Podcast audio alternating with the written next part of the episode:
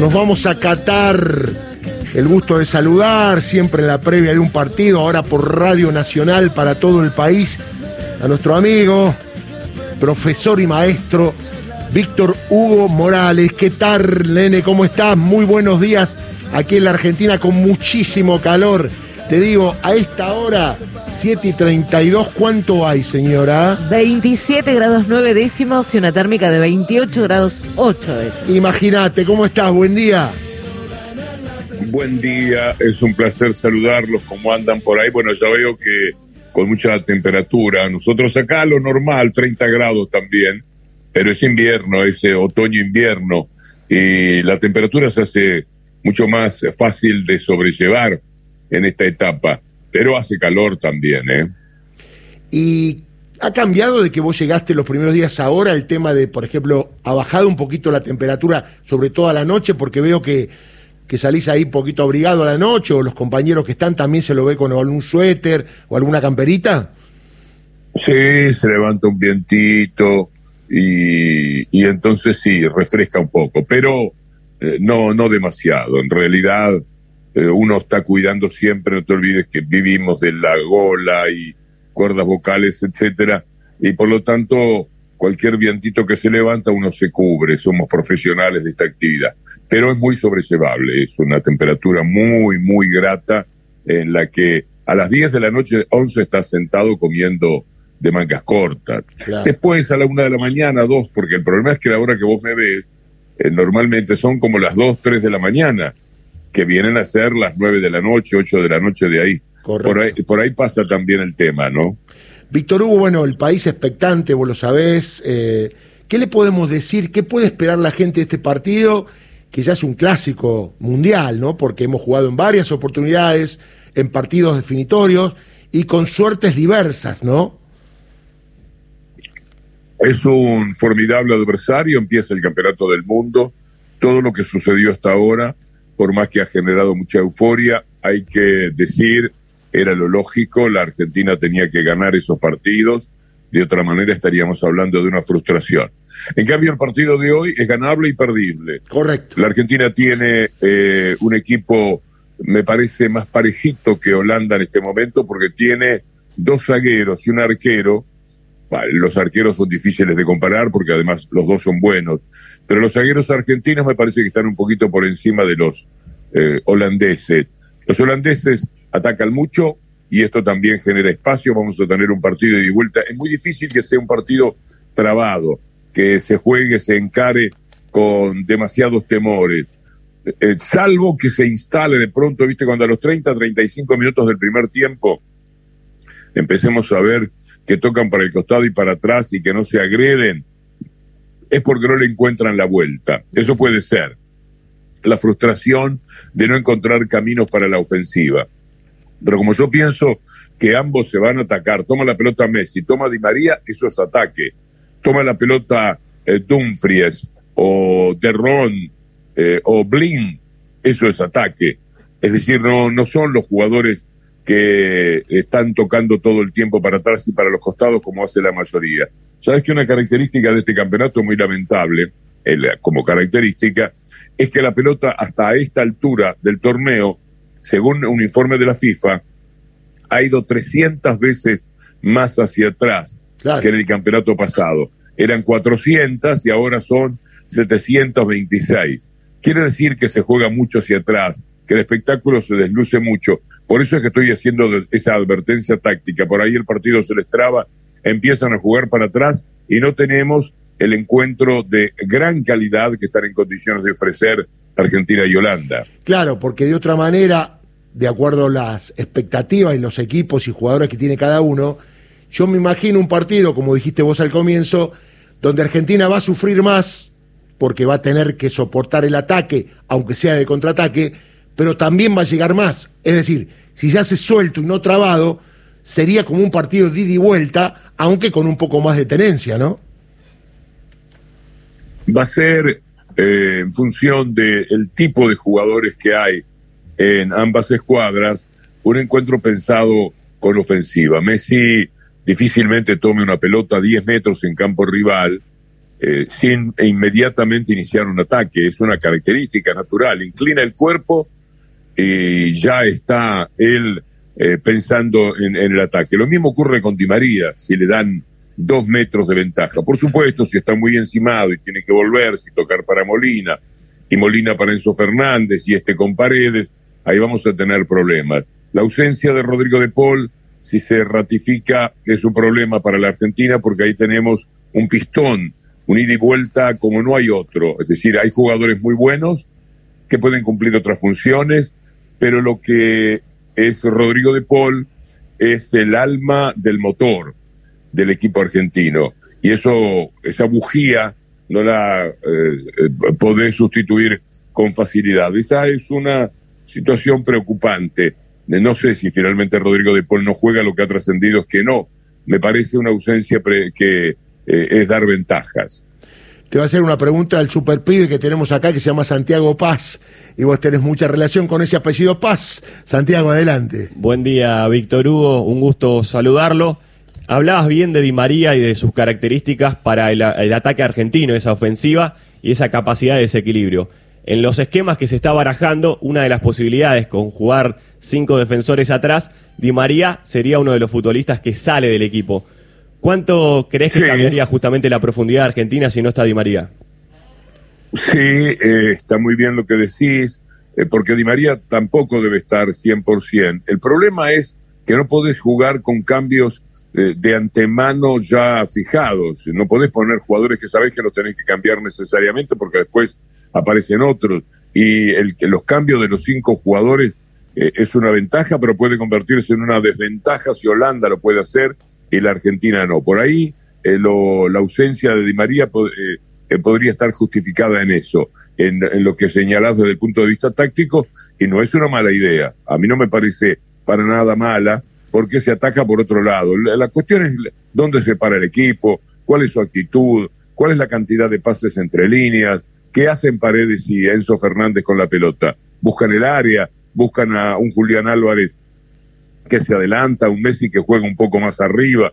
A mí no me disgusta que Messi haga el gran desgaste cerca del área, es decir, que vaya más de punta y por consiguiente no esté teniendo que ir a buscar la pelota al círculo central, porque esos son metros que se recorren, esfuerzos que se hacen eh, y que, por supuesto, eh, van generando un deterioro. En cambio, todo lo que él pueda hacer a 10 metros del área eh, es completamente distinto. Así que las alternativas son varias, pero eh, naturalmente hay algún tipo de jugador que no se puede sustituir. Di María es sustituible tácticamente. En cambio, Rodrigo de Paul no tanto, porque es un jugador que se convirtió en alguien muy importante dentro del esquema del equipo argentino. Víctor Hugo, antes hay un partido que seguramente todos piensan que Brasil lo va a superar fácilmente. Para mí Croacia es un gran equipo, aunque estén veteranos ya sus jugadores, para mí el equipo más táctico que hay en el Mundial, y juega hasta que puede y hasta que le dan las piernas, pero mientras juega eh, es un equipo difícil. ¿Pensás que es tan seguro que va a ganar Brasil como muchos lo pintan para la próxima ronda? Croacia es un equipo que sabe jugar. Saber jugar en el fútbol, vos que sos futbolero de alma lo sabés muy bien, no es lo mismo que jugar bien. Jugar bien hay muchos que lo hacen saber jugar, saber cada detalle, todo el tiempo, y una buena cantidad de jugadores del equipo, quizás todos, les da un plus a los croatas, es lo que tienen. No tienen tantas calidades individuales como otros equipos, pero tienen calidades intelectuales, de comprensión del juego. Eh, y esto eh, es algo, viste, esos errores conceptuales que se cometen, vos estás jugando en un partido y un compañero toma una decisión que es equivocada. El problema es lo conceptual. No hay problema con que alguien patee al arco y la tire 10 metros arriba. Por eso no te digo nada. Pero si vos tenías que ir para la izquierda y fuiste para la derecha, ese, ese detalle, ese error, ya es más criticable. Esto también sucede en lo colectivo. Y Croacia es un, equipo, un equipo que se equivoca mucho menos. Lo que tenemos los relatores? Una visión de campo eh, una especie de experiencia de saber por dónde tiene que ir la jugada. Nosotros hacemos el pase un poco antes que el jugador. Eh, y, acertamos porque tenemos el panorama que el jugador adentro no tiene. Con el único que si no acertabas tenía razón él era con Maradona. Cuando Maradona no hacía la jugada que vos eh, eh, indicabas con tu mente, tenía razón Diego. Pero en líneas generales hay un concepto.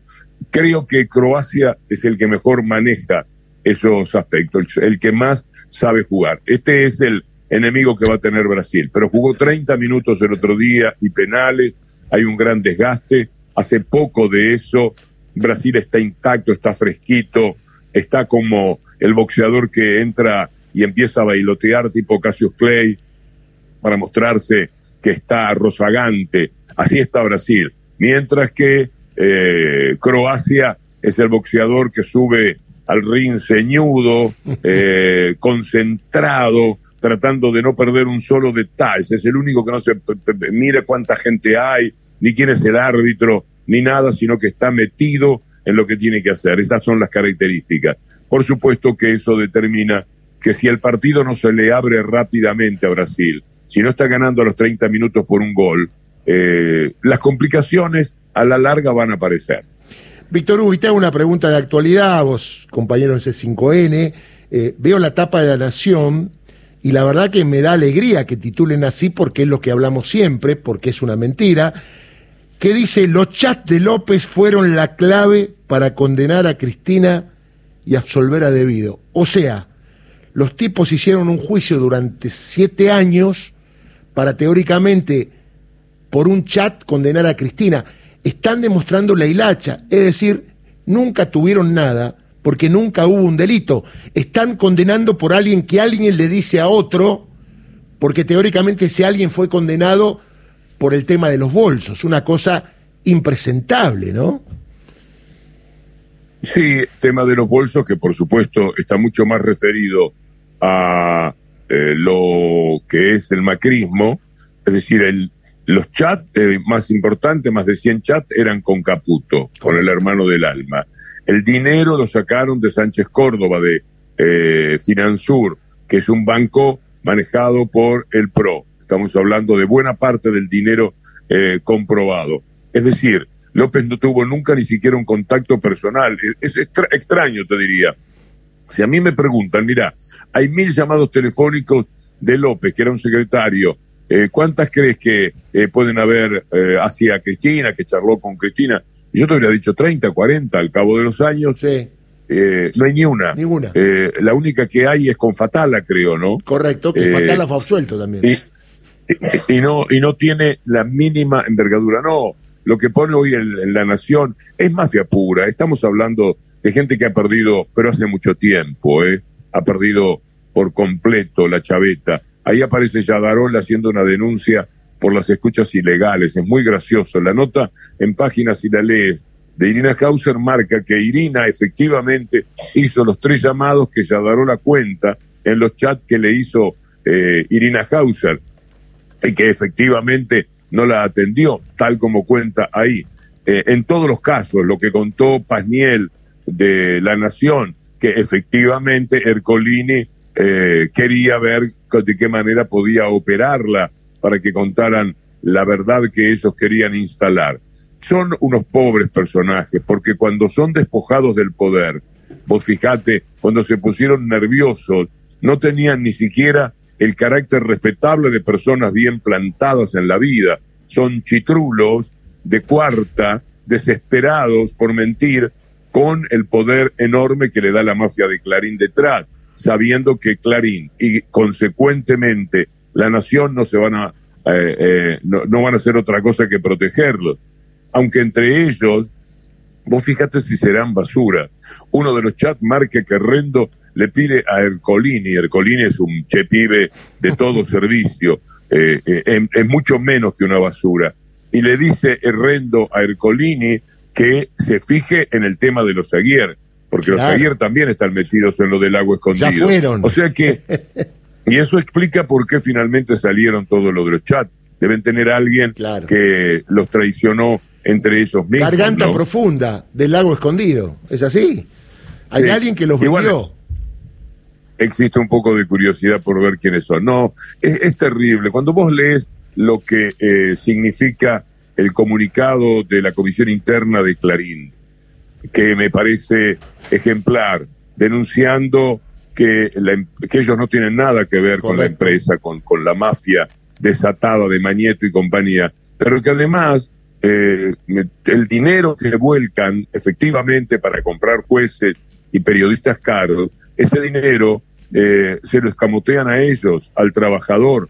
Es decir, el que está dentro de Clarín tampoco lo pasa bien, uno podría decir, bueno, va, eh, eh, Mañeto es vivo, Mañeto a la gente que trabaja para él la tiene pipí cucú. No, la tiene por debajo de la línea de pobreza a la mayoría de los trabajadores de Clarín. Quiere decir que quien recibe la pauta máxima de todo el país, la privada, la pauta máxima que bochornosamente el gobierno le da como a ningún otro eh, eh, medio, las pautas de todas las provincias, todo, todo lo que, que hace de pauta de los estados es para ellos. Todo lo que es pauta privada es para ellos. Eh, todos los negocios que hacen a través de Clarín son para Mañeto y compañía. Es decir, vos te robaste Telecom por la extorsión que podés hacer con Clarín, eh, eh, ese es un dinero que se lo quedan ellos, nunca distribuyen. Ese es el país que ellos quieren, un país de esclavos, como son indudablemente los trabajadores de Clarín, que como todo trabajador no tiene tantas posibilidades de andar eligiendo, pero la denuncia que hicieron es muy significativa. Son miserables hasta en eso, ni siquiera tienen bien a la propia gente. Víctor Hugo, te digo algo porque no sé si estás enterado. Esa denuncia que hizo uno de estos jueces participantes de esta maniobra delictiva fue a sorteo a la Cámara Federal. Esto fue en el día de ayer. Y a que no sabes a quién le tocó. Eh, cayó en manos de Ercolini, es una cosa, eh, es un chiste. y, sé que ahora, sé que ahora la tiene el hijo, que eh, alguna, alguna versión me hizo saber que lo habían invitado al viaje y que les había dicho yo ni, ni, borracho. Van a salir en todos los diarios, dijo. ¿Cómo? El hijo les dijo, van a salir en todos los diarios, muchachos, no sean pelotudos. Lo que quiere decir que el hijo sabe muy bien que este es un delito grave. Y dijo que la última vez que corrió 100 metros metió nueve segundos. Imagina, imagínate el recorrido que tiene que hacer, ¿no? Tal cual. Me cuentan que como Oro por eso es muy grave todo, los jueces más piolas, porque evitan ser escrachados en estas cosas, los cargan a los jueces que han quedado expuestos. Esto es lo que pasa en Comodoro Pi no profundizan. Yo una pregunta que, una pregunta que me hago es, Ercolini está yendo a trabajar, lo pregunto en serio. Sí. Ercolini va a su despacho, ¿sabes eso? ¿Lo hace todavía? Hasta el día miércoles y martes, ahora es feriado, ayer y hoy feriado, pero el martes, miércoles, o sea, después que se supo todo, sigue yendo y se supone que va a seguir yendo a dar clase hasta fin de año a la Facultad de Derecho, aunque ya han pedido académicamente que lo saquen del cargo, ¿no? He leído la carta que Lucila Larrandar le mandó a Mario Villar. Correcto. Eh, pidiendo que, que lo, es que es una vergüenza. Pero dentro de todo es divertido que él se pare frente a los alumnos a dar clase. Imagínate ese hombre caminando por la sala como son los profesores, que siempre son un poco admirados, etcétera. Yo cuando digo estas cosas pienso en mi viejo profesor Díaz ah. Tarelas caminando por el salón con los bigotes amarillos de tanto que fumaba eh, y, con aquella autoridad, y era tan grato. El que se pasea es Ercolini, hablando de derecho, es una cosa muy graciosa. Los alumnos lo deben gozar. Yo no sé cómo, te, te pregunté en serio si él va, porque yo no sé cómo hace para soportar las miradas de sus alumnos cuando da clases o de sus trabajadores cuando va al despacho. No, y yo me pregunto, por ejemplo, él da derecho penal ponele que le tocan delitos en la función pública sí. y un alumno le dice, doctor, dádivas es lo que usted recibió del grupo Clarín. Por ejemplo. No, pero es que eh, ahora, ahora uno, uno se ríe porque está relajado con esta situación, pero el tema es muy, grave. Eh, es muy, muy grave, porque vos no te olvides que este bandido, sinvergüenza, bandolero, delincuente, servil, de Ercolini. Puso preso, por ejemplo, a, Jaime eh, por dádivas, porque viajó en un avión de un empresario privado. No te olvides cómo lo persiguieron a Vudú. Entre tantas cosas que la eh, lo persiguieron, creo que uno era la patente de un auto, cualquier cosa les venía bien. Uno de los temas fue que llegó a una ciudad, no me acuerdo si era Mar del Plata o Bahía Blanca, y en esa ciudad, en el aeropuerto lo esperaba un helicóptero que le llevó al acto donde eh, iba a presentarse. No me acuerdo cómo termina el episodio, sé que no, no, no era para nada relevante, pero también la mafia de Mañeto, de Clarín, lo persiguió por eso del helicóptero, por, porque había recibido tádivas. Eh, y, y, son muchos los condenados eh, en ese sentido al cabo de la historia. Tal cual. Todo esto, todo esto, Darío, cuando hablamos de las dádivas de Clarín, de Mañeto, etcétera, por supuesto, que existen, pero mucho peor todavía es que los jueces, los posgrados los hacen en la Fundación Noble, los posgrados lo hacen con Certal, Cablevisión y Clarín y la AmCham en Miami. Decenas de jueces. ¿Vos te acordás de Francisco de las Carreras? Totalmente. Aquel juez que, fue el, único, creo, que cayó eh, en desgracia por las dádivas teniendo que renunciar era uno de los 25 jueces que iban frecuentemente a Miami. Tengo los artículos del 2012, 2013, 2014. Juez en lo contencioso Siempre todo esto ha sido una vergüenza. Lo que pasó ahora es que se sabe. Te digo que era juez en lo contencioso administrativo federal, lo mismo que algunos de los que están ahora en el vuelito del placer. Y lo último que te digo es que se va a conocer un fallo en estos días que lo dictó Ercolini, o sea, ya está conocido donde a no sabes a quién favorece en medio de todo esto, antes de que salte, el tipo sigue haciendo de la suya porque sigue dictando fallos. Hay un fallo que favorece a que no sabes a quién.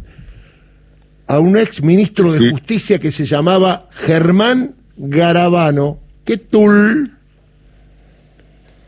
Pero si Garabano no era el, el jefe de la señora de Ercolini. Correcto era la secretaria de Garabano, le hacía función de y no se, relaciones públicas. Y no se excusó. No. Te lo pregunto en broma. No, es eh, la familia judicial. ¿Y los maíques no hicieron nada esta semana? No, están calladitos, Víctor Hugo. Están tan callados. Por ahora nada. También llama la atención. Lo que sí ayer Clarín es gracioso. Yo te, Vos y yo lo sabemos y lo compartimos con la audiencia, que esto lo venimos diciendo hace tiempo. Yo te cuento más cosas en privado que a veces no se pueden decir porque no hay pruebas, pero ahora que hay pruebas se puede decir todo. Eh, Clarín no había dicho nada hasta ayer. Y lo que dijimos nosotros es que cuando Clarín diga algo es que le soltó la mano a los jueces. ¿Y qué dijo ayer Clarín? El gobierno denunció a los jueces y funcionarios que viajaron al lado escondido. ¿No es gracioso? Decime la verdad. Y dramático. Los tipos le soltaron la mano a los jueces, los usaron y ahora le sueltan la mano. Es una mafia. Es una mafia. Eh, hay circulando por ahí unos dibujos muy buenos de Mañeto como El Padrino. Y de verdad, que uno le puede poner, le tiene que poner un poquito de humor, porque si no, Darío, y, le digo también a la audiencia, es muy difícil sobrellevar todo esto. Se te, eh, te entra algo que te envuelve el alma eh, eh, mal y, uno necesita de vez en cuando un masajecito en el corazón, hecho de una sonrisa o tomar un poco el pelo a, a uno mismo por lo tonto que ha sido, pero decírselo al menos con un poco de cordialidad y no que te tomen el pelo con cara adusta como lo hace Clarín que pretende todavía hablar de periodismo en la República Argentina cuando son una banda de fascinerosos, de contadores públicos que nunca amaron el periodismo, mm. que nunca les interesó, y no lo digo despectivamente por los contadores públicos, pero un contador público no tiene alma de periodista. Mañeto es eso, y todos los integrantes de la cúpula de Clarín son eso, no tienen ni siquiera periodista. El único periodista que tienen, el, el más cercano, el de apellido cortito, era un tipo que traicionó todo, todo, todo, porque era un hombre que venía del grevismo, de la lucha política más complicada. Eh, no te digo si que haya tomado armas, pero eh, anduvo con ganas. Eh, un personaje que ahora, convertido en, en, el alma negra de, del diario, es capaz de hacer cualquier tipo de daño si no tiene otra cosa que huir para adelante. Que a un gremialista capo de un diario le metan ese comunicado en la comisión interna de Clarín, te tendría que dar mucha vergüenza. Para que no te dé vergüenza, para vos poder seguir viviendo, lo que tenés que hacer es huir hacia adelante, ser todavía más mafioso y ser todavía más vil. Esto es lo que sigue Mañeto. No le paga bien a su gente porque le tiene que pagar mucho, muchísimo dinero a los que les cambió la cabeza, a los que les cambia el alma, a los que convierte en serviles que ya no saben de qué manera disimular eh, los cargos brutales que frente al espejo ellos mismos se pueden hacer, porque fueron los grandes rivales de Manieto y de Clarín. Todo esto explica lo que en este tiempo ha sucedido. Por eso sé que ustedes van a, hacia el informativo, miro el reloj y te mando un abrazo. Sí, lo único que te digo para cerrar es que, bueno, la noticia es que Cristina tiene COVID y que eventualmente la reunión de Puebla se cambió del 12 al 19, donde van a venir muchos líderes. Pero a propósito del rol del periodismo, te cuento que en la tapa de La Nación y de Clarín no se comenta que la vicepresidenta de la Argentina tiene COVID. ¿Qué cosa, no? No, fíjate bien, en chiquito Clarín lo dice. A ver, vamos a fijarnos. Yo no lo Chiquitito al lado del título, al lado del título grande. Ah, tenés razón. Ahí está. No lo había visto. Si no, ya me parecía muy grave. Bueno, la nación no, ¿eh? La nación lo busco, lo busco y no lo encuentro. Pero bueno. Nene. uno de los ejercicios míos, porque leerlo al diario naturalmente se me haría insoportable, es mirar lo que ponen en tapa, que siempre va mostrándote cuál es el camino que van a recorrer. Siempre un camino mafioso, por supuesto. Eh, pero no se le, como no hay necesidad de dejar picando nada eh, que no se compadezca plenamente con la verdad. Claro. Eh, más bien que, que hay que cuidarse. Eh, Darío, un gran abrazo. Muchas gracias, Víctor Hugo, muchas gracias por estar ahí. Hoy te escuchamos en la transmisión, gran transmisión de Radio Nacional, con Alejandro Apo y todo el equipo, así que un abrazo grande, saludo a Bea, y bueno, mucha suerte para hoy. Vamos a Argentina, carajo, chau. Vamos, vamos, vamos. Chao.